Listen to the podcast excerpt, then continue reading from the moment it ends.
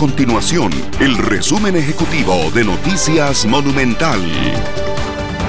Hola, mi nombre es Fernanda Romero y estas son las informaciones más importantes del día en Noticias Monumental.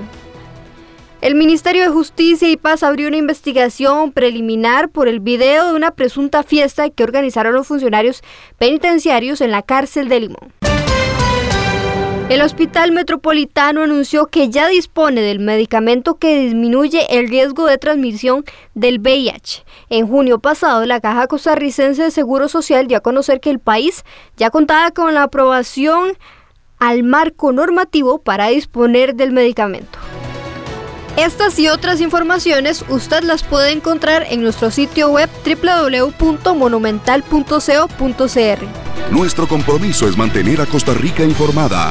Esto fue el resumen ejecutivo de Noticias Monumental.